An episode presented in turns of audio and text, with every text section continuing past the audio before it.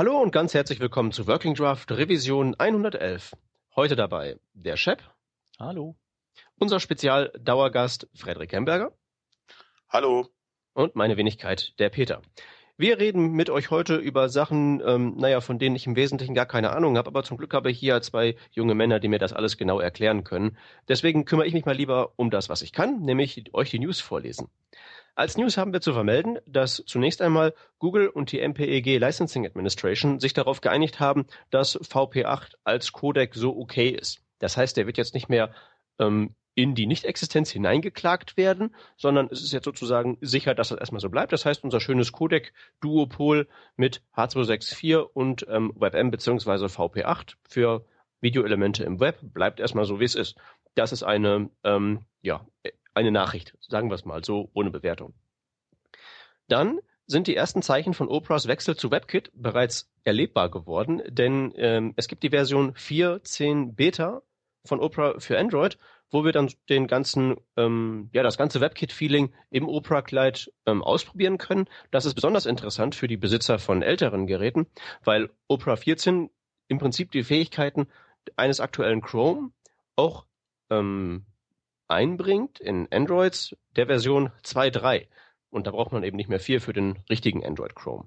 Das ist eine gute Nachricht. Und darüber hinaus gibt es jetzt Node.js in der Version 0.10 mit einem neuen Streams-Interface ganz toller Performance und ein paar weiteren kleinen Neuerungen. Die nächste Version wird dann wohl die 1.0 sein und dann soll das wohl weitestgehend fertig sein, das Projekt.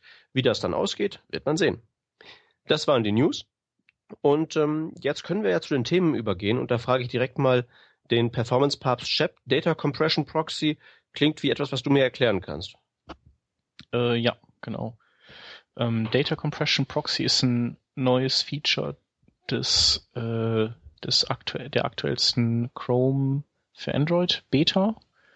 Ähm, und das ist oder, ähm, vergleichbar mit Opera Turbo.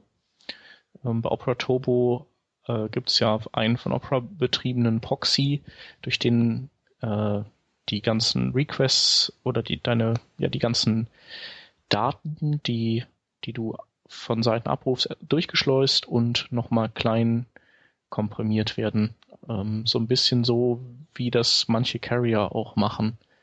Ähm, dass also Bilder nochmal farbreduziert werden und so weiter und so fort.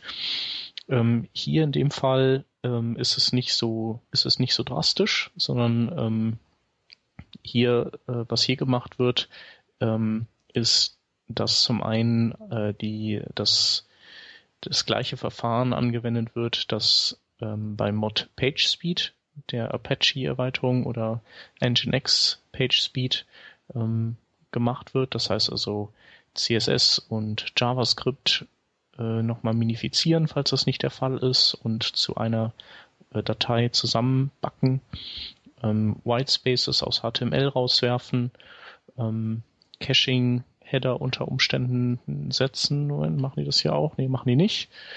Ähm, aber was sie eben auch tun, ist zum Beispiel Bilder nicht in einer schlechteren Qualität runterkomprimieren, sondern umkonvertieren nach WebP.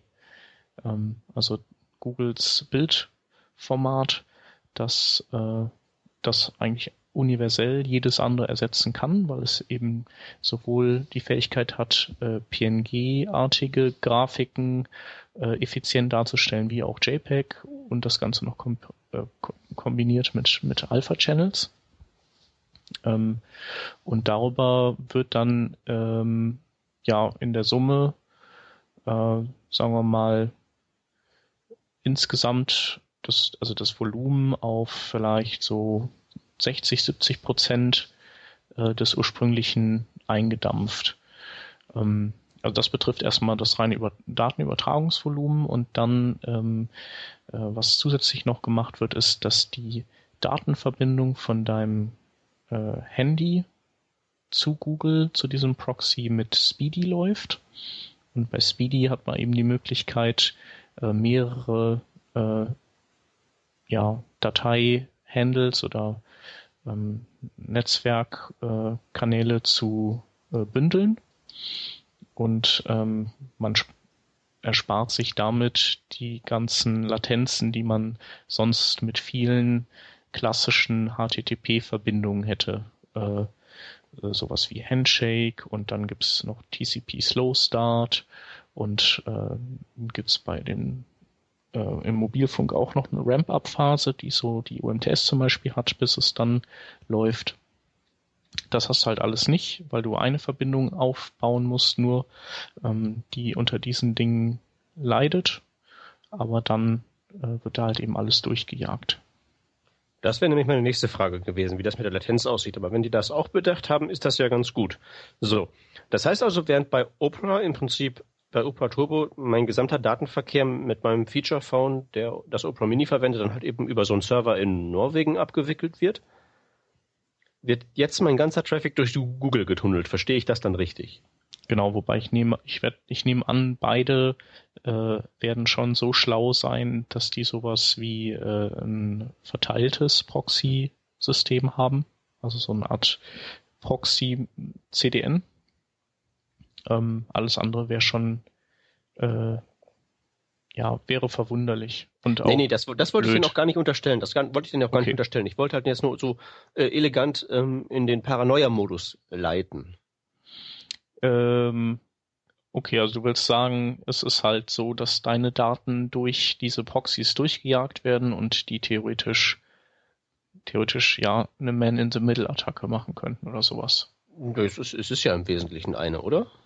Eine bestellte, aber es ist ja eine. Ja, ähm, naja, meist, bei den meisten Seiten ist es, ist es ja so, ähm, wenn du, ich glaube, den, den meisten Traffic, den du absurfst, das sind ja Dinge, wo du wirklich nur konsumierst.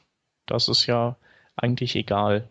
Also du da das kommt ganz drauf an, was du konsumierst. Also ich weiß ja nicht, ob du wirklich nur so äh, redliches Zeug an deinem äh, Gut, aber Rechner selbst wenn aufrufst. du dauernd Pornoseiten aufhast und äh, irgendwelche Hackerseiten und äh, auf Mega-Sachen hochlädst, dann äh, können solche vergessen. Terrorismusseiten, richtig? Dann kannst dann kann auch dein Google Chrome ja theoretisch diese dein Surfverhalten äh, an Google melden. Also, ja, kann er theoretisch, tut er aber nicht. Ja. Ich meine, das ist, das ist doch weitestgehend raus, dass er das nicht tut und dass dieses alles, was immer für nach Hause telefonieren ähm, gehalten wird, halt mhm. entweder so gewünscht ist, weil ich da halt eben in meinem Profil gesagt habe, synchronisier mal, ähm, oder es ist halt eben äh, dann halt eben die Paranoia von Leuten, die den Source Code nicht lesen können. Ja. Aber eigentlich tut er doch nichts, wenn man ihn nicht dazu auffordert, was zu tun. Das hingegen letztlich ja, von außen nicht überprüfen. Aber ähm, ja, ich, ich frage halt auch, ähm, was ist, es ist jetzt in der Beta, muss man das, indem man so eine so eine Flex-Setting äh, anhakt, ähm, anwerfen. Wie ist denn das dann in Zukunft? Ist das in Zukunft dann ständig an und muss abgestellt werden? Äh, also steht jetzt nicht, wie sie es planen, aber ich gehe mal davon aus, äh, dass das durch, durchaus der Plan ist, ähm, dass das so läuft. Und ich meine, für das Surfen, also für dein Surfvergnügen macht es ja schon durchaus Sinn. Ne? Also du kannst das ja auch, könntest das ja auch gar nicht großartig anders lösen, äh, als so, wie sie es lösen. Außer ja, dass sie sagen, hier äh, hoste dir dein Proxy selber oder sowas. Nein, nix, nix, nix Proxy. Da müsste man einfach mal äh, den verantwortlichen Stellen in den Hintern treten mit großem Anlauf, damit hierzulande mal so ein bisschen Netzausbau passiert, dass man nicht ständig in der Edge-Hölle rumgammelt. Ja, gut. Wenn wir, wenn, wir, wenn, wenn wir alle 4G haben, dann äh, brauchen wir diesen äh, Müll nicht mehr so dringend. Äh, Müll ist jetzt, glaube ich, nicht der richtige Ausdruck. Dann brauchen wir dieses, dieses, äh, diesen Hack nicht mehr so richtig. Es ist ja ein Hack. Ist es ja, ne? Äh, weiß ich nicht. Also ich meine, unter 4G profitierst du ja auch immer noch von diesen Optimierungen. Ja klar, aber ich habe sie nicht mehr so dringend nötig. Klar, mehr Speed ist immer besser, aber ähm, es ist halt dann eben, wäre dann eben mit 4G nicht mehr ganz so inakzeptabel mobil zu surfen, wie es halt im Moment ist. Mhm. Und das ist doch im Prinzip bloß ein Hack, weil halt eben in äh, Entwicklungsländern wie hierzulande das Mobilfunknetzwerk nichts taugt. Ist ein, ist, ein, ist ein schöner Hack, haben die sich gut überlegt und, und so. Und ich bin ja normalerweise auch jetzt nicht von der paranoiden Fraktion, die jetzt sagt, Mimimi, mi, mi, die schnorcheln mir ja alles ab. Ich twitter ja lieber diese ganzen äh, gefehlten Ad-Targetings und sowas. Aber nichtsdestotrotz, so wie ich das hier sehe, ja, also halt äh, man sollte noch erwähnen, ziemlich, dass, ziemlich großer dass Schritt alle SSL-Verbindungen laufen an dem Proxy vorbei. Also die Info haben wir eben noch nicht äh, gesagt. Also dass, dass ähm, sichere Verbindungen komplett an dem Proxy vorbeilaufen. Also da macht er gar nichts. Ja, nee, nee. Ähm, ich, ich will denen da ja jetzt auch gar nicht irgendwie von vornherein unterstellen, dass sie da jetzt mit dem Evil Masterplan rangegangen sind und uns jetzt alles hier überwachen wollen und so.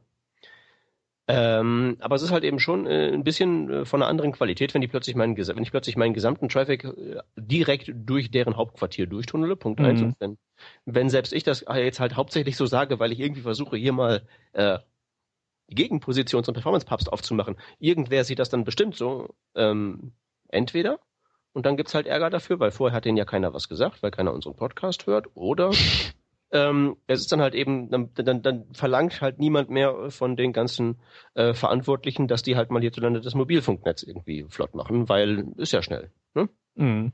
Google übernimmt das ja schon. Warum soll da irgendwer was eingreifen, wenn das doch schon die, die liebe Suchmaschine für uns geregelt hat? Das sind halt so die Fragen, die ich mir stelle. Ansonsten hätte ich auch ganz gern schnelles Internet, die sollen mal machen.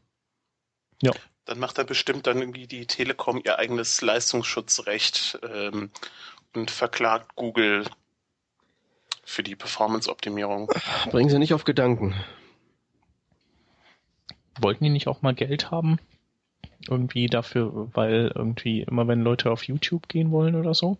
Nee, das ist halt, das ist, gibt's doch schon, oder? Gibt's schon, du kriegst ne? doch von der Telekom, ja, also erstens, das gab es sowieso schon, dass Google da denen bezahlen muss, damit die Leute an YouTube rankommen was, was ich halt völlig verkehrt finde, die hätten das lieber abschalten sollen oder so, aber die sind halt nicht so konfrontativ drauf. Zum einen. Und zum anderen hast du ja auch bei der Telekom solche Sachen wie zum Beispiel diesen Spotify-Sonderangebot. Aber du weißt doch, ein Traffic Shaping findet in Deutschland doch nicht statt. Nee, nee, nee, doch, doch, das findet statt. Du, das, das soll der Markt regeln. Wenn die Leute das nicht haben wollen, sollen die ja, äh, sollen die einfach äh, was anderes nehmen. Ne? Wir haben ja alle nur so schlechtes Mobilfunknetzwerk, weil wir den richtigen Anbieter nicht wählen. Und so langsames Internet. Ach so. Wir sind schuld. Ah, hm. Verdammt. Ja, jetzt sollten wir aufhören, so rumzuscherzen. Das ist, ja, ist ja tatsächlich genau die Argumentationskette, die halt gefahren wird. Ne? Der, der Markt soll das regeln. Und wenn der Markt das nicht anbietet, sind wir halt eben gekniffen. Können wir nicht über was Schönes reden? Okay, das ist jetzt 60 Prozent schneller, richtig? Ähm, ja, also ob das jetzt 60% schneller ist, weiß ich nicht, aber du sparst auf jeden Fall so um die um die 60% an äh, Traffic ein. Das ist ja auch schon mal eine ziemlich gute Nachricht bei den hierzulande vorherrschenden Mobilfunkverträgen. Ja. Ähm, aber Chef, du als Performance-Papst, hast du im Kopf ungefähr, ähm, also kann, kannst du irgendwie uns ein Bild geben, wie viel das möglicherweise so in Geschwindigkeit ist, so in Größenordnung und auch verglichen zu, ähm, wenn wir das jetzt auf so eine normale 3G-Verbindung draufpacken, dieses, ähm, diesen, diesen Data Compression Proxy im Vergleich zur, äh, zu 4G, wo da, wo da so ungefähr die Dimensionen sind, von denen wir reden, oder kannst du das so aus dem mhm. Stegreif nicht sagen? Also ich, äh, also ich glaube, dass das dieses Volumen, das kommt natürlich nicht vollends an an äh, gefühlter erhöhter Geschwindigkeit, weil gerade die dieses ganze Bildvolumen, das äh, hindert da im Browser ja nicht am, äh, am weiter seine Kreise ziehen. Ne? Da ist halt dann einfach das Bild noch nicht sichtbar. Mhm. Also wenn du eine Seite hast, die äh, wo es die wo es wirklich elementar um das Erkennen können von Bildern geht, dann ist es, dann wirst du natürlich einen, einen starken Zugewinn haben an Geschwindigkeit. Aber vielleicht, ähm, ja, was wird sein? Vielleicht das durchschnittlich gefühlte Beschleunigung von, von 30 bis, bis 40 Prozent so in der Kante. Allein eben dadurch, dass diese Performance Best Practices umgesetzt werden und dass man das eben alles über diese Speedy-Geschichte läuft und die ähm, die ganzen ähm, teuren einzelnen HTTP-Verbindungen dann eben von dem Proxy und auch die DNS-Lookups zum Beispiel von dem Proxy erledigt werden, die dein Handy ja sonst auch machen müsste und die dann auch alle unter diesen Penalties leiden, äh, die das, die der Mobilfunk so mit sich bringt. Mhm. Mobilfunk plus ähm, die, äh, die Penalties, die du auf TCP-Verbindungen hast. Also ähm, ich, also ich glaube, dass du es schon spürst und es gibt Seiten, denke ich, wo wo du es halt einfach mehr spürst und bei manchen weniger. Mhm. Und wahrscheinlich wirst du es auf so Seiten, die wir äh, in die Welt hinauskippen, nicht, nicht stark spüren. Aber das. Na, weil wir, weil wir ja schon optimieren. Eben. Aber die meisten tun es ja nicht. Und ähm, insofern, ja, finde ich eigentlich gut. Also sollen Also du willst, du willst das benutzen? Ja. Ich bin ja auch bei E+. Da hat man das ganz besonders bitter nötig. Also ja, auf jeden Fall. Ähm, Ach so. Äh, ich ich glaube, ich wäre dann auch dabei. Ja. Aber ich weiß nicht. Also ich, ich setze mir halt sehr, sehr ungern diesen, diesen Paranoiker-Hut auf, weil ich benutze ja auch Google zum Suchen oder so. Aber da wirklich je, jedes Byte an Traffic durchzu, durchzuschleusen, ist mir halt eben dann vielleicht doch schon ein, ein Schrittchen zu viel. Ähm, du kannst ja natürlich dann auch das irgendwo äh, auf deinem eigenen Server installieren, das Mod PageSpeed und kannst den dann natürlich dann irgendwo als Proxy verwenden. Das steht dir natürlich dann frei. Ja, okay, das kann, das kann dann, das könnte ich dann halt machen, weil ich ein Supernerd bin und wenn ich dann irgendwo mal eine Woche Zeit finde, um das irgendwie hinzuhacken. Ja. Aber das ist, das ist doch keine Alternative für jetzt so ein normal. wenn, wenn nicht du als Supernerd, wer dann? Ja, nö, das ist ja auch ganz total toll für mich und vielleicht auch jene, die mich kennen, aber wie gesagt, am Ende machen die das halt irgendwie so äh, per Default an und dann ähm, ja, also wie gesagt, ich, ich habe eigentlich kein, kein vernünftiges Argument dagegen, außer halt, das fühlt sich komisch an. Und normalerweise lasse ich sowas als Argument nicht gelten. Ja. Ähm, ja, keine Ahnung. Also ich meine, kann dein Mobilfunkprovider ja auch schon theoretisch. Äh ja, aber dass, dass die damit nichts anstellen können, merke ich ja damit, wenn ich versuche, da anzurufen. Die sind Mobilfunkprovider und ich scheitere daran, die telefonisch zu erreichen. Was, was sollen die mit meinen Daten anstellen? Da haben die, sind die doch gar nichts in der Lage. Google hingegen? Wie gesagt, ich habe da kein vernünftiges Argument zu. Ich sage halt nur, ähm, das fühlt sich halt komisch an und ich bin da sicher, die ganzen richtig ernst es meinenden mit ihrer Paranoia und ähm, weiß ich nicht, wie vielleicht auch unsere geschätzten Presseverlage und so, werden da sicherlich ähm, die passenderen Worte zu finden. Nicht, dass die bessere Argumente hätten, weil die gibt's halt nicht richtig, aber weißt du, ist halt nur so ein Gefühl. Ja. Ja. Was halt wollen wir nicht lieber wieder zu, wollen wir nicht lieber, wollen wir das mit den Gefühlen anderen überlassen und wieder zu harten Nerd-Themen zurückkehren? Auf jeden Fall. Ich hätte ja voll Lust über sowas Idee. wie ja, so in die Richtung, vielleicht so können wir mal ein bisschen über Media Queries reden. Meinst du? Fände ich cool. Da gibt's ja was Neues. Ähm, ja, da gibt's zumindest einen neuen Rant zum Thema. Und zwar The Good and Bad of Level 4 Media Queries. Ähm, was hat's damit auf sich? Es gibt so eine erste, noch etwas wackelige ähm, Version von neuen Media Queries. Die beinhalten dann so Attribute wie Script, Luminosity und Pointer und Hover, mit denen man halt feststellen kann, ob zum Beispiel äh, JavaScript vorhanden ist oder ähm, wie die Umgebungsbeleuchtung aussieht, ob man mit äh, einer Maus eine Webseite bedient oder zum Beispiel mit einem ähm, äh, Wurstfinger. Wurstfinger, genau. Ähm, oder ob man zum Beispiel ein Device hat, äh, ja, wo man halt Hover-Styles benutzen kann oder halt eben, wenn man auf einem Touch-Device ist, dann äh, stattdessen andere Dinge machen will.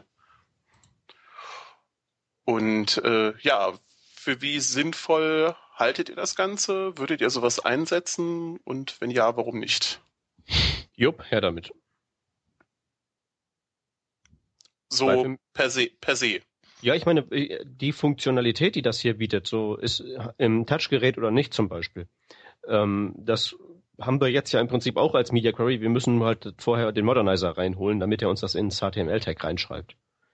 Und so populär wie der ist, schätze ich mal, dass da eine gewisse Nachfrage besteht und Hacks irgendwann mal zum Standard zu erheben in einer ähm, aufgeräumten Form ist ja ähm, gängiges Business im Webstandardsbereich und insofern sehe ich hieran erstmal so an der grundsätzlichen Idee nichts Falsches. Ja. Ähm, Wobei übrigens der Modernizer ja, glaube ich, ein Problem auch mit Windows 8 hat, weil die Geräte ja alle Touch können. Und er dann, glaube ich, äh, ich weiß gar nicht, entweder er, äh, also wenn man dann seine Seite so programmiert, dass wenn Touch ja zurückkommt, man dann entsprechend äh, die Bedienung umbaut, dann hat man bei Windows 8 Rechnern halt einfach so auch das Problem, dass äh, die ja weiter mit der Maus bedient werden und trotzdem Touch können. Ja, und, und das ist übrigens auch dann dieser Kritikpunkt von diesen Typen hier, dass man dann auch Probleme kriegt, wenn man so eine so eine Mischung von verschiedenen Input-Möglichkeiten hat. Also, Ja, okay, aber Moment, warum kriegt man die, warum kriegt man die Probleme? Die kriegt man, weil man im Prinzip den gleichen Fehler macht, den man vor Responsive Design gemacht hat, nämlich man glaubt, etwas über das Endgerät annehmen zu können. Mhm, genau. Und Aber das- designt entsprechend. Ja. Und das ist halt das Problem. Das Problem sitzt vom Bildschirm und gar nicht mal mehr so sehr in den technischen Details, wie das umgesetzt ist letztlich.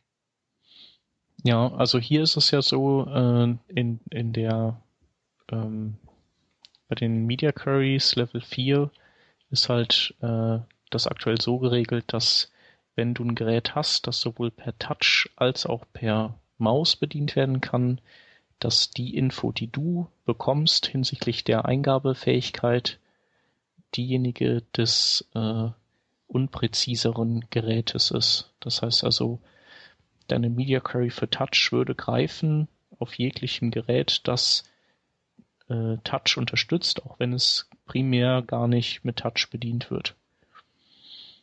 Ähm, Wenn es primär gar nicht mit Touch bedient wird, woher weiß man denn, dass das nicht primär mit Touch bedient wird?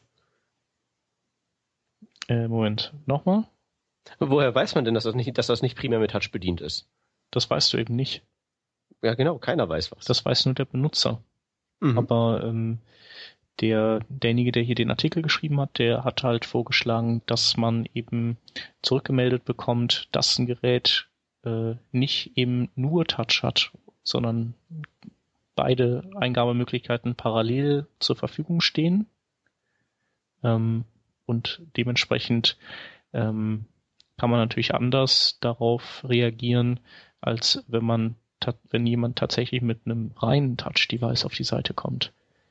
Weil dann kann man, könnte man ihm sagen, oder dann kann man sich auch entscheiden, eben die Sachen nicht touchfreundlich zu machen, sondern zu sagen, hier, pass auf, du hast ja eine Maus, du kannst, kannst zwar Touch, aber du hast auch eine Maus. Die Seite hier, die, die bedienst du jetzt mal am besten mit der Maus. So. Mhm. Und dann kann, kannst du ist immer noch so einen Umschalter hin, hinbauen, so, ich möchte doch meine Wurstfinger benutzen und dann klick und dann kriegt er eben eine per JavaScript äh, umgeschaltete, auf Touch optimierte Oberfläche oder so. Ja, oder man Oder überlegt, man überle oder man überlegt sich halt mal irgendwie was, was halt in beiden Fällen Oder so. funktioniert. Weil da- das ist es ja eigentlich. Dann ist es halt eben am Ende, es muss ja nicht nur auf, ich meine, die, die ähm, Spezifikationen, um das ganz deutlich zu sagen, haben halt nicht die Werte irgendwie Touch und Maus oder so, sondern diese Media Queries, die man dort kriegen kann für diesen Pointerwert, sind halt, ist halt entweder fine oder coarse für halt eben ungenaue Eingabe oder sehr genaue Eingabe oder none für halt gar keine ähm, punktansteuerbares Device, wo wir halt eben nur Tastenbedienung haben. Hm. Ne? Also je- jetzt, indem wir jetzt schon wieder von Touch und so reden, machen wir es eigentlich schon falsch. Was, woran ich Theoretisch ja, aber ich meine, andererseits ist es so, wenn du, äh, wenn du auf Touch optimierst, dann wäre das ja zum Beispiel, dass du sagst, ich mache die Knöpfe größer, so dass man die, wenn man, dass man die mit dem Wurstfinger auch treffen kann. Äh, Ja. Und dann sind die aber gleichzeitig auch klickbar. Mhm. Super, haben wir was gemacht für beide Welten. Ja. Andererseits, äh, dein, dein Screen Estate, der ist ja begrenzt und du könntest ja auch sagen, wenn ich jetzt äh, nicht auf Touch optimiere, weil es gibt ja auch den, den feinen Pointer, dann habe ich halt einfach die Möglichkeit, äh, den, den Platz anders zu nutzen und mehr Infos unterzubringen. Also es Genau, ist mehr Infos. genau. Oder auch mehr Weißraum vielleicht oder Äh, was Werbung. auch immer. Werbung, klar. Ähm, ja. In Flash programmierte Werbung, die, wie ich gerade gelesen habe, ab jetzt auf allen Windows 8 Devices defaultmäßig wieder aktiviert wird, in jeglichen Modus. Was? Ähm, Äh, Moment, wie machen die das denn? Ich dachte, dass dieses, dieses Die Metro-Zeug wäre, wäre, wäre gar nicht in der Lage, so ein Plugin. Doch, doch, die hatten ja, bisher hatten die ja immer eine Whitelist von Flash-Seiten, die doch laufen dürfen und jetzt haben Ah. die das umgekehrt. Das heißt, jetzt ist alles erlaubt und die Liste wandelt sich in eine Blacklist. Um. Ja. Gut, immerhin gibt's Updates. Das ist schon mal besser als Android. Ja. Nee, aber ähm, das ist halt wieder der, der Nachteil. Also, ähm, wenn du, wenn du einfach für alles optimierst, dann, dann hat halt keiner das Beste, ne? Ja, das ist richtig. Andererseits kann man sich halt eben auch nicht vorstellen, was es, was es halt alles gibt. Also ich weiß nicht, ob das an euch auch vorbeigescrollt ist vor ein paar Tagen. Aber da hat jemand mit der äh, User Media API, also mit diesem HTML5 äh, womit man die Webcam auslesen kann, so eine Tom Cruise Steuerung für so ein Slide-Set implementiert. Mhm. Hattet ihr das gesehen? Da hat man also Ja, rechts und so links gewischt. mitbekommen, aber nicht, Und damit nicht angeklickt oder so. Ja, okay. Ähm, funktioniert auch nicht, funktioniert auch nicht so besonders gut, weil die Webcams keine Tiefenauflösung haben. Und da war halt immer so ein bisschen schwierig, die Geste genau hinzukriegen. Und irgendwann habe ich auch meine, meine Kaffeetasse, meine Teetasse umgeschmissen. Und dann fand ich es auch nicht mehr so toll. Ähm, aber zum Beispiel solche Eingabedinger, also das, warum soll das nicht eines Tages halt in gewissen Bereichen auch so ein übliches sein? Und dann fällt halt eben unser Bedienkonzept wieder ähm, hinten runter. Auch Mhm. was am, das ist alles so ein bisschen schwierig. Ich meine, jetzt, wenn wir jetzt diese Pointer-Abfrage haben, ist es schon mal besser als nichts, aber ähm, wie du richtig sagst, wenn halt Kompromiss ist halt eben nicht immer die Ideallösung. Nur Ja. Ist das nicht bei Responsive Design Zwischenstufen auch so, dass es halt nie ganz ideal ist? Ähm, ja, klar. Also responsive, äh, die, diese responsive Technologien, die wir haben, die, äh, die schützen nicht vor solchen äh, Denkmustern, dass man eben auf das Hier und Jetzt guckt und davon eben bestimmte ähm, Rahmenbedingungen ableitet, die, die so sozusagen dann für die Ewigkeit äh, mh, erdacht werden, obwohl das Quatsch ist. Also auch da ähm, kann man wie früher auch mit den fixen Layouts in, in diese Problematik reingeraten und nur, dass man dann halt Media Queries noch obendrein benutzt hat, um in diese Problematik zu kommen, ähm, ist halt schwierig, so sein, äh, sein so offen zu denken, dass man wirklich äh, ja keinem Gerät Grenzen setzt, auch, auch Geräte, die, die man heute noch gar nicht äh, richtig erdenken kann. Ja, es ist schwierig, aber hör mal, wir haben Raumstationen im Orbit. Ich finde, wir sollten sowas hinkriegen, wie eine Webseite universell aufzuziehen. Ja. Ähm, was eventuell helfen könnte in Zukunft ist noch was anderes, ähm, was äh, ähm, sich der, ich glaube, Ilja Grigorik heißt der, ähm, ausgedacht hat. Das ist äh, auch so ein, ich glaube, das ist eigentlich ein Performance-Papst bei Google. So, so ein Steve Sauders-Verschnitt, nur ein bisschen technischer. Ähm, und der hat sich was ausgedacht, das er Client Hints nennt. Und zwar ähm, möchte er äh, einen weiteren HTTP-Header vorschlagen, in dem die User Agents ähm, ja sowas wie technische Daten senden können.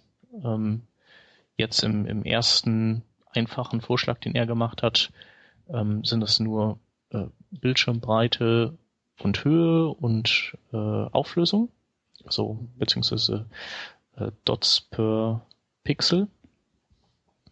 Äh, also Retina ja, nein. Aber das kann man ja ähm, beliebig erweitern. Also da könnte man ja eben auch Infos reinpacken, für die man, eigentlich kann man da alles mit abbilden, wofür sonst auch Media Queries da wären. Ähm, mit dem Unterschied aber, dass man diese Daten serverseitig verwertet und dann serverseitig ähm, darauf reagiert, so wie man in CSS auch mit Media Queries auf bestimmte Dinge reagiert und könnte dann sich sowas sparen wie diese äh, diese responsive Images Geschichte, wo, wo ein JavaScript direkt am Anfang läuft und diese ähm, Werte ausmisst, in Cookie packt, das Cookie dann bei jedem Request äh, hoffentlich in, dann mitgeschickt wird vom Client ähm, und der Server dann passende Assets zurückliefert unter ein und derselben URL, also ein Bild für das eine Gerät in einer hohen Auflösung, für ein anderes in einer niedrigen. Das muss man sich ja ein bisschen erpfuschen. Und ähm, das würde mit diesen Client-Hints dann von Haus aus direkt äh, begünstigt. Und äh, heutzutage kann man das theoretisch auch machen. Ja, ich, ich wollte es ich gerade sagen, das, was der machen möchte, ist doch im Prinzip ähm, verteiltes User Agent Sniffing, oder? Äh, Statt es an einer Stelle bei sich lokal zu machen, mhm. machen es halt eben alle und schicken es ihm. Genau. Hm, naja, also er müsste ja, es gibt ja diese Wurfel oder wie die heißt, diese große Datenbank, wo man Geld für bezahlen muss, wo man User Agent äh, reinballern kann und herauskommt, kommen die ganzen technischen Daten vom Gerät. Und so kannst du es momentan machen, dass du darauf reagierst. Und in Zukunft äh, sagt der Client dir halt in einem extra HTTP-Header von alleine, das sind, das ist das, was ich halt kann. Ähm, Moment, was ich vorgebe zu können, ne? Gut. Ihr kennt die Geschichte vom User Agent String, warum in jedem Browser drin steht, er würde Mozilla heißen? Ja, klar. Weil dann wird irgendwann rausgefiltert und so. Und das erste, was ich halt machen würde, wenn ich irgendwie so ein kleiner Browser wäre, der irgendwie äh, nicht ganz korrekt behandelt wird von der Großteil der Webseiten, dann habe ich ja im Prinzip zwei Optionen. Entweder ich wechsle zu WebKit oder ich fange halt an, irgendwelchen ähm, Krempel zu erzählen in meinem, in den Informationen, die ich zum Server schicke, oder? Äh, das hört sich für mich ganz so an. Klar, das gibt's immer. Das im Prinzip macht ja das äh, macht ja das äh, iPad und das iPhone machen ja auch nichts anderes. Also du kannst ja da ähm, zumindest mit JavaScript, glaube ich, nicht so einfach, oder? Kannst, doch, du kannst nee, schon du, rausfinden, dass es ein richtiger ja. Ding ist. Aber du kannst zum Beispiel nicht, das sagt halt nicht, ich habe 2048 Pixel Breite eigentlich. Du, das fängt ja schon viel früher an. Du kannst ja einfach schon den Viewport nehmen. Als klare Ansage, also die Standard, den Standard Viewport, dass die halt eben alle vorgeben, sie hätten eine Bildschirmbreite von 900 und was Pixeln. Ähm, da fängt's ja schon an. Die mhm. erzählen nicht die Wahrheit. Ja. So, also die erzählen nicht die Wahrheit mit ihren Viewport, die mobilen Geräte. Und ähm, der, die Geschichte des User Agent Strings zeigt auch, dass auch da nicht die Wahrheit erzählt wird. Was ist jetzt in dieser neuen Technologie drin, in den Client-Hints drin? Dass das jetzt sichergestellt wird, dass das nicht zum dritten Mal genauso läuft. Ja, da ist natürlich nichts dran. Hm. Ja, musst du mal direkt anmerken. ja, ich bin sicher, die haben da eine sehr gute, eine sehr gute Begründung, warum es diesmal ganz bestimmt hinhaut. Ja. Okay, das heißt also, du glaubst an die Dinger nicht. Nö, was heißt, ich glaube nicht dran. Also ich, ähm, aber bei das betrifft ja Media Queries theoretisch genauso, ne? Ähm, richtig, das ist da bis jetzt nicht passiert. Es muss ja nicht immer schief gehen. Ne? Mhm. Es ist halt nur bisher so, meistens ist es ja schief gegangen. Und vor allen Dingen bei den Media Queries, ja, also da könnte man sicherlich sagen, die Media Queries sind ein Standard. Für den User Agent String gab es keinen Standard und der Viewport wurde ja mehr oder minder aus heißer Luft erschaffen. Aus Notwendigkeit auch. Da will ich ja jetzt eigentlich niemandem einen Strick draus drehen. Das Ding ist ja sinnvoll und richtig, dass es das gibt. Ähm, aber das ist halt schon, ähm, also das gibt halt ja noch mehr Indizien, die ich jetzt da aufführen könnte, ähm, wann die Browser unter verschiedenen Umständen halt lügen. Und ich verstehe jetzt gerade, also klar, das macht in der Theorie einiges einfacher, wenn man davon ausgehen kann, dass die Daten, die wir da eben geliefert kriegen, über diesen neuen Header korrekt sind. Ja. Nur, ich will halt zumindest mal nur die Möglichkeit in den Raum stellen, dass es nicht notwendigerweise korrekt sein muss, was die da ausgeben. Und ja. wie gesagt, die Historie zeigt, dass es höchstwahrscheinlich ist, dass irgendwer aus einem bestimmt individuell total gut nachvollziehbaren Grund davon dann abweicht. Ne, WebKit Prefixes in Opera, was auch immer. Ähm, und dann wird das ganze System entwertet, weil man halt dann irgendwann sich darauf einigt, es zu ignorieren. Mhm. Oder es zu missbrauchen. Oder wie auch immer man das nennen möchte. Ja. Und warum haben die da eigentlich bloß eingebaut ähm, die Device-Maße und die Pixeldichte? Ist der Rest unwichtig? Ähm, ich glaube, das ist, da geht es nur um die Beispiele. Also es geht quasi nur, es ist, sind nur die Beispielwerte. Nee, nee, in der Specs sind tatsächlich momentan. Frederik, es tut, mir, es tut mir echt leid, dir das sagen zu müssen, aber dein Sound ist gerade scheiße. Ja. Ähm, nee, aber er schreibt ja hier in der README auch, ähm, Uh, C as a generic transport is not tied to any specific variable. Having said that, the provided examples are device width, device height and device pixel ratio. Aha, das heißt, da kann also alles Beliebige mitgeschickt werden. Genau. Es geht Okay. halt einfach nur darum, eben an das, so ein neues, neuen Header zu, zu benennen, in dem das dann statt passieren soll und eben auch die Syntax, wie das dann da reingeschrieben werden soll. Und ja. So, der Rest, was dann an Sachen da reinkommen, also ist quasi äh, zukunftssicher dann auch. Ja, okay, das wäre meine nächste Frage. Das ist also jetzt wirklich ein Entwurf für ein äh, RFC für ähm, diesen neuen HTTP-Header, richtig? Mm, genau. Okay. Und wie dann die Geräte diesen Header nutzen, ist auch noch überhaupt nicht klar. Genau. Okay, das heißt, die können dann da alles Mögliche reinschreiben? Beziehungsweise dann muss es erst noch einen Standard geben? Also ich, ich will jetzt ja ich will jetzt ja wirklich ungern hier den Miesepeter spielen. Aber ähm, Ja, vor allem den miese Peter. ja, wenn meine Framerate jetzt nicht so schlecht wäre, würde ich jetzt irgendwie Instant Rimshot aufrufen und das äh, dir einen Link schicken, der jetzt dann eine, so eine Fanfare abspielt. Haha. ähm, was wollte ich jetzt eigentlich sagen? Ach so, ich will das ja gar nicht alles so schwarz malen, aber wenn man halt eben in die Geschichtsbücher reinguckt, äh, sehe ich halt viele Sachen, die das Ähnliche erreichen wollten. Eindeutig klar machen, um welches Gerät handelt es sich und so weiter. Und das ist halt eben immer schiefgegangen, aus guten Gründen schiefgegangen. Und ich glaube, wir drehen uns hier wieder in, auf, demsel auf denselben Punkt zurück wie bei den Media Queries, nämlich ähm, man möchte vielleicht gerne genau auf irgendwie exakt ein Gerät oder einen Use Case oder was auch immer man sich da zusammenfantasiert, da die Experience drauf zuschneidern, aber das kann halt gut sein, dass das eher unmöglich ist oder nur in sehr beschränktem Umfang funktioniert. Mhm. Und den Eindruck habe ich, das, das kommuniziere ich halt auch in letzter Zeit zunehmend, sagen wir mal, offensiver, dass man halt eben aufhören soll, Annahmen zu machen, weil alle paar Minuten dreht man sich um und kommt irgendwo ein neues Internet-Device hoch mit in irgendwelchen Kombinationen, die man sich nicht gedacht hat und davon wird halt immer irgendwer, ist irgendwer, immer irgendwer ist dann immer davon gekniffen und das kann man halt eben nur verhindern, indem man halt möglichst wenig Annahmen macht und das scheint mir dazu Mhm. nicht wirklich geraten zu sein. Ich will nicht sagen, dass das irgendwie einfach ist, keine Annahmen zu machen. Nichts ist schwieriger als das. Wahrscheinlich geht es überhaupt gar nicht zu 100 Prozent, aber das ja, Naja, nee, Aufgeben ist ja auch keine Option. grundsätzlich recht, auf jeden Fall. aufge aufgeben ist auch keine Option. Ja, die responsive, äh, äh, geil auf responsive Fraktionen, die, die lechzt halt nach immer mehr ähm, Telemetriedaten. Äh, Gerade so, weiß ich nicht, so ein Scott Jail, der ja echt was drauf hat, aber der ist manchmal ein bisschen, bisschen äh, in so einem Wahn, dass er unbedingt immer und hier muss man noch optimieren und da, wo man dann auch irgendwann mal denkt, äh, nee, lass mal einfach. In drei Jahren kräht da eh kein Hahn mehr nach. ja.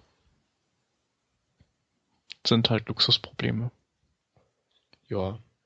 Das ist halt, das ist halt so wirklich, der, wirklich das allerschwierigste Luxus, also eben, eben Sachen wieder zu verlernen, die man sich, an die man sich gewöhnt hat. Ja. So, große, große Bilder geht halt nicht mehr wegen Performance. Bilder generell ist eher schwierig, weil wegen Performance und responsive Images sind so schwierig, also machen wir sie lieber gleich klein und so weiter und so weiter. Ich Also ich, denke, mach, ich baue ja, ich baue ja wirklich nicht viele Webseiten, aber seitdem ich halt eben das wirklich so in meinen Prozess eingebaut habe, in meinen Denkprozess von wegen keine Annahmen machen oder so, sind die Dinger, die da hinten rausfallen, ähm, die schauen halt sehr anders aus. Mhm. Nicht schlechter, aber ähm, ein bisschen mehr basic, anders, aber dafür funktionieren sie halt dann auch überall. Ja. Also, soweit ich das mit meinem beschränkten Fuhrpark hier sagen kann, ich habe ja kein Open Device Lab um die Ecke. ja, mach doch eins auf. Ja, aber ich habe. Ja, ja, du hast recht, ich habe keine Ausreden. Du hast recht. Vielleicht lernst du dann auch noch irgendeinen anderen Osnabrücker Webentwickler kennen, wenn er an deiner Tür klopft und sagt, darf ich testen bei dir? Ja, naja, äh, also ich habe, es, es gibt ähm, angeblich welche. Also es gibt hier so einen .NET-Entwickler aus der Ecke, mit dem ich alle paar Monate mal eine Pizza esse und so ein bisschen Austausch betreibe. Und der meinte letztens, die hätten da so eine Art äh, äh, ähm, Barcampchen organisiert zu einem Webthema, auch mit sehr starker Microsoft-Schlagseite, aber immerhin und da wären irgendwie fünf Leute da gewesen. Da. Siehst du?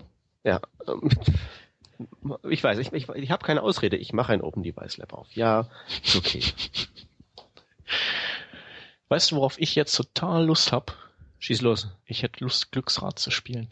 Glücksrad, HTML genau. Unsere neue Rubrik HTML ähm, 5 Glücksrad. Das geht wie folgt. Ähm, die HTML5-Spezifikationen sind ja sehr lang und da steht sehr viel Zeug drin.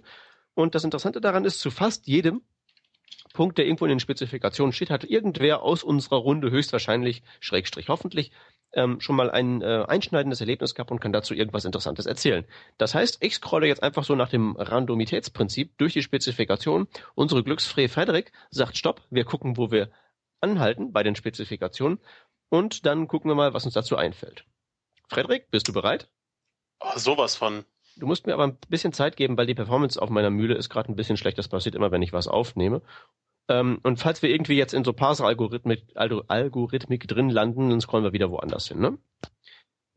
Okay, dann darfst du ab jetzt irgendwann Stopp sagen. Stopp. Okay. Ähm, wir sind bei den.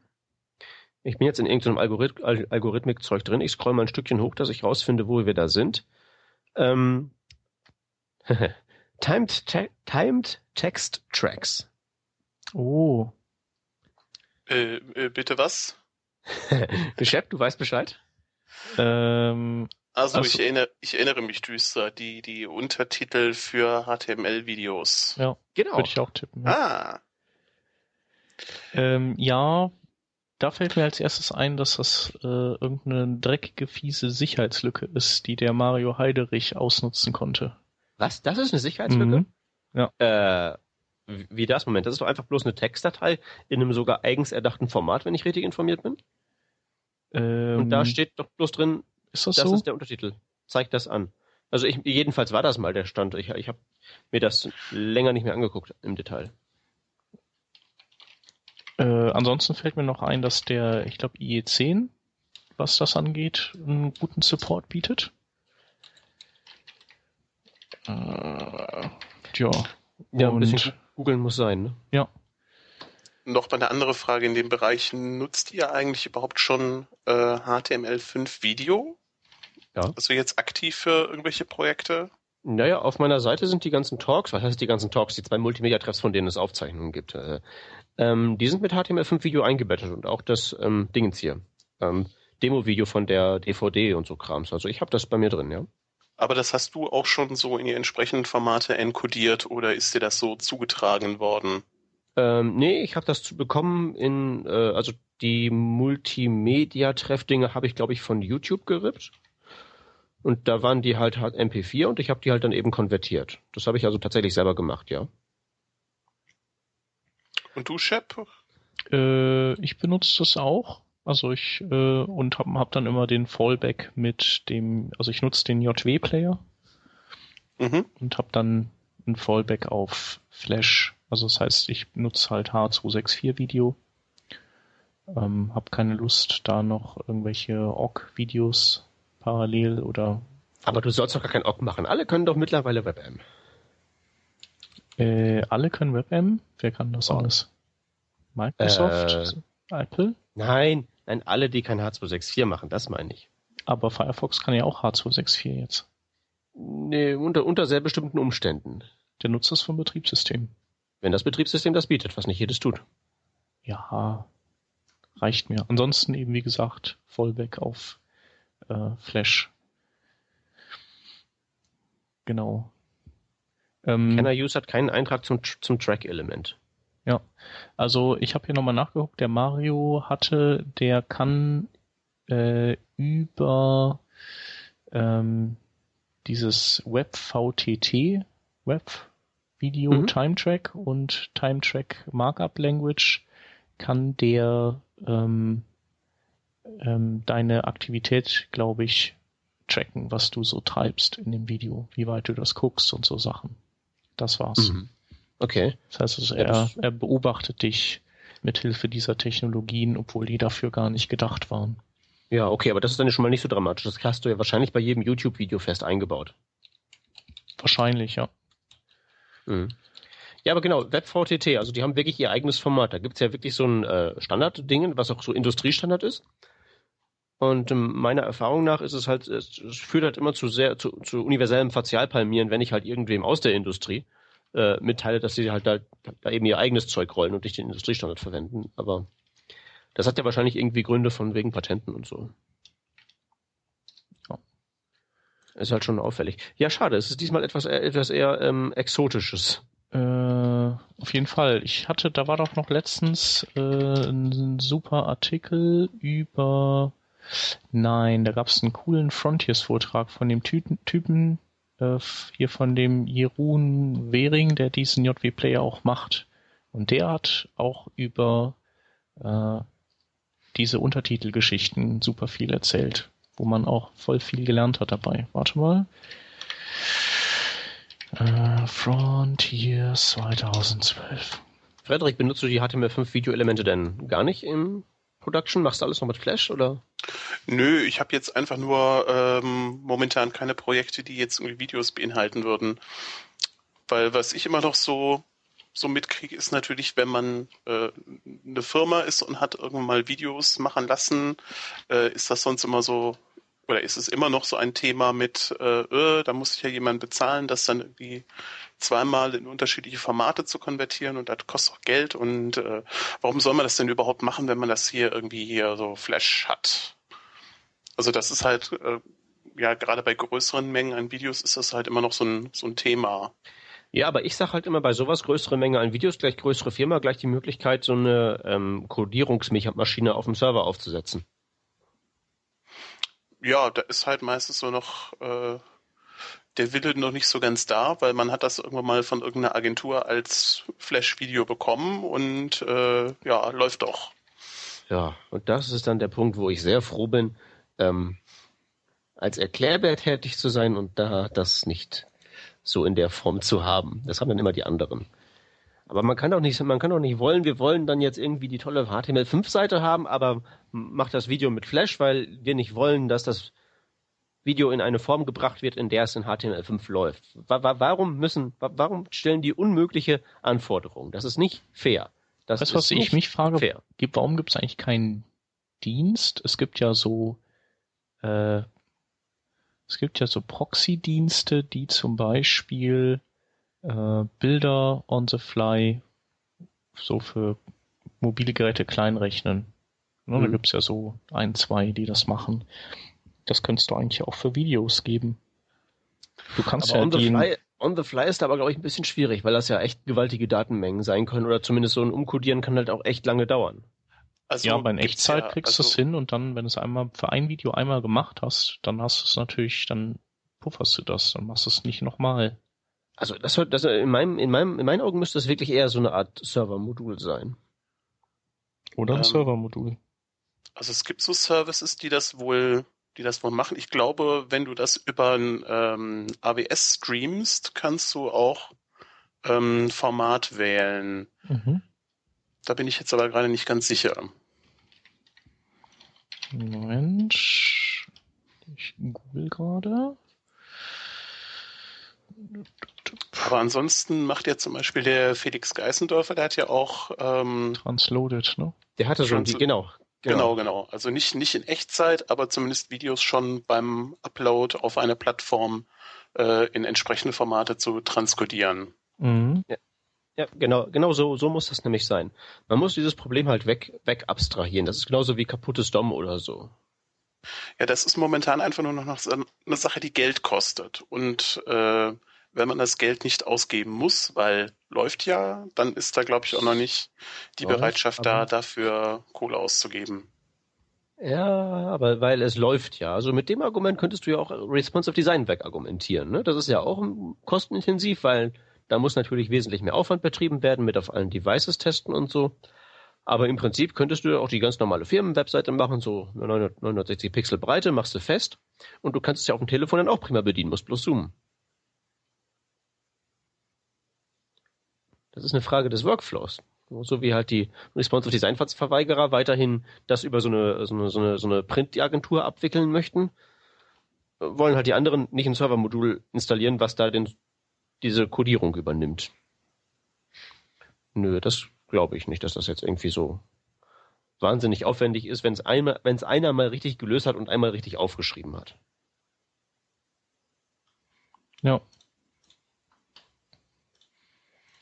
Also Transcoding-Dienste gibt es auf jeden Fall einige, habe ich geguckt. Es ja, gibt also auch welche, glaub, die, die in echt, fast in Echtzeit transkodieren, aber es gibt keinen, der sagt so, äh, Link auf uns und wir machen dann per äh, Benutzeragentenschnüffelung überlegen wir, welches Format wir für dich dann hinten rauswerfen.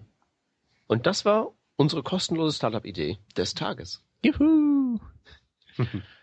okay, ja. Dann ist ja doch ein bisschen was, dazu, was zusammengekommen zu dem Thema. Ja, genau. Haben uns so ein bisschen um das Time-Track rumbewegt. Ja. Ähm, genau, wir verlinken auf jeden Fall mal auch das Frontiers-Video, das ist super. Also danach weiß man alles über Videos, was man vorher gar nicht wusste, dass es gibt und das ist echt sehr interessant. Sollen wir die Links bearbeiten, beackern? Lass, lass sie uns angehen.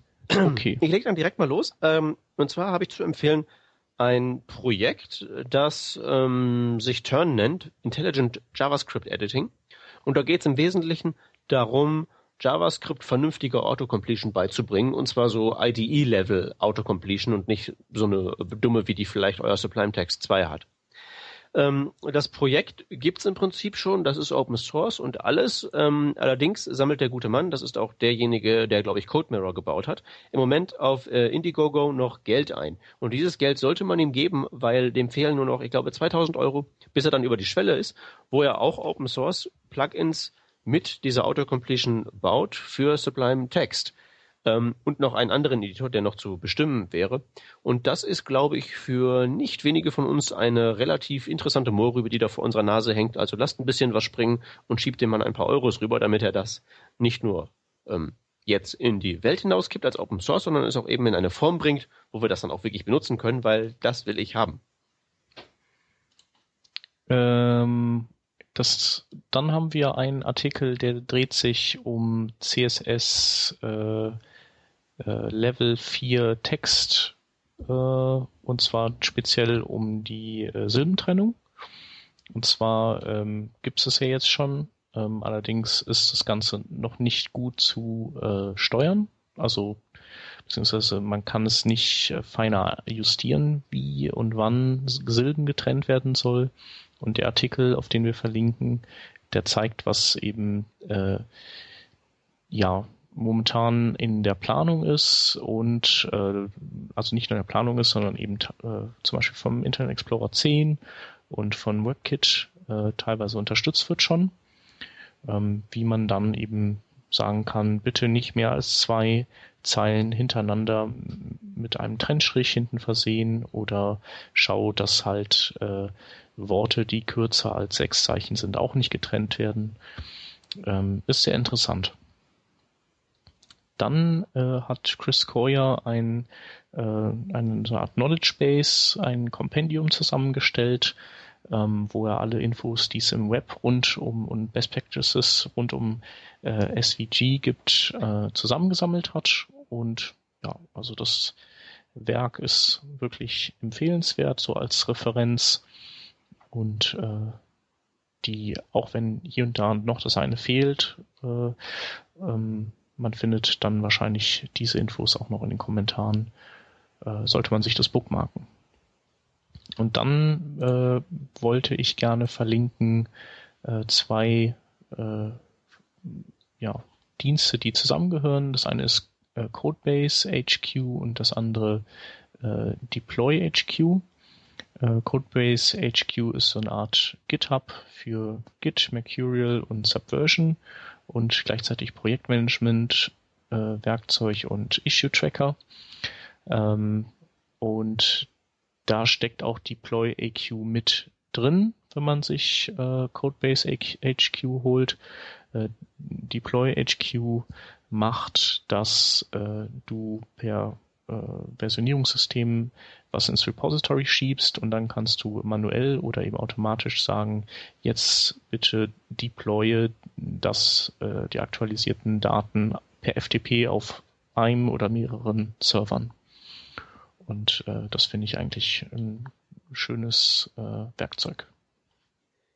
Der letzte Link heißt Meaningful Transitions und dabei handelt es sich im Wesentlichen um eine Pattern Library für Transitions. Also falls ihr euch mal fragt, was ihr mit den ganzen tollen neuen CSS3 Features, die so wunderbare Animationen ermöglichen, anstellen wollt, dann schaut da rein. Da gibt es nämlich für so ziemlich jeden Fall, ich schalte von A nach B um, ich wähle dieses oder jenes aus, einen schönen Übergang, ein Beispiel, was halt so üblich ist in der weiten Welt da draußen und davon könnt ihr euch dann inspirieren lassen.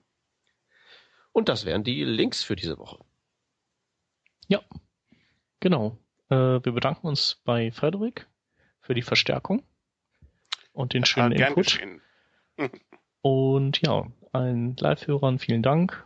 Äh, wir sind wieder abgeschweift heute und ja, allen Konservenhörern einen Gruß geschickt. Bis nächste Woche.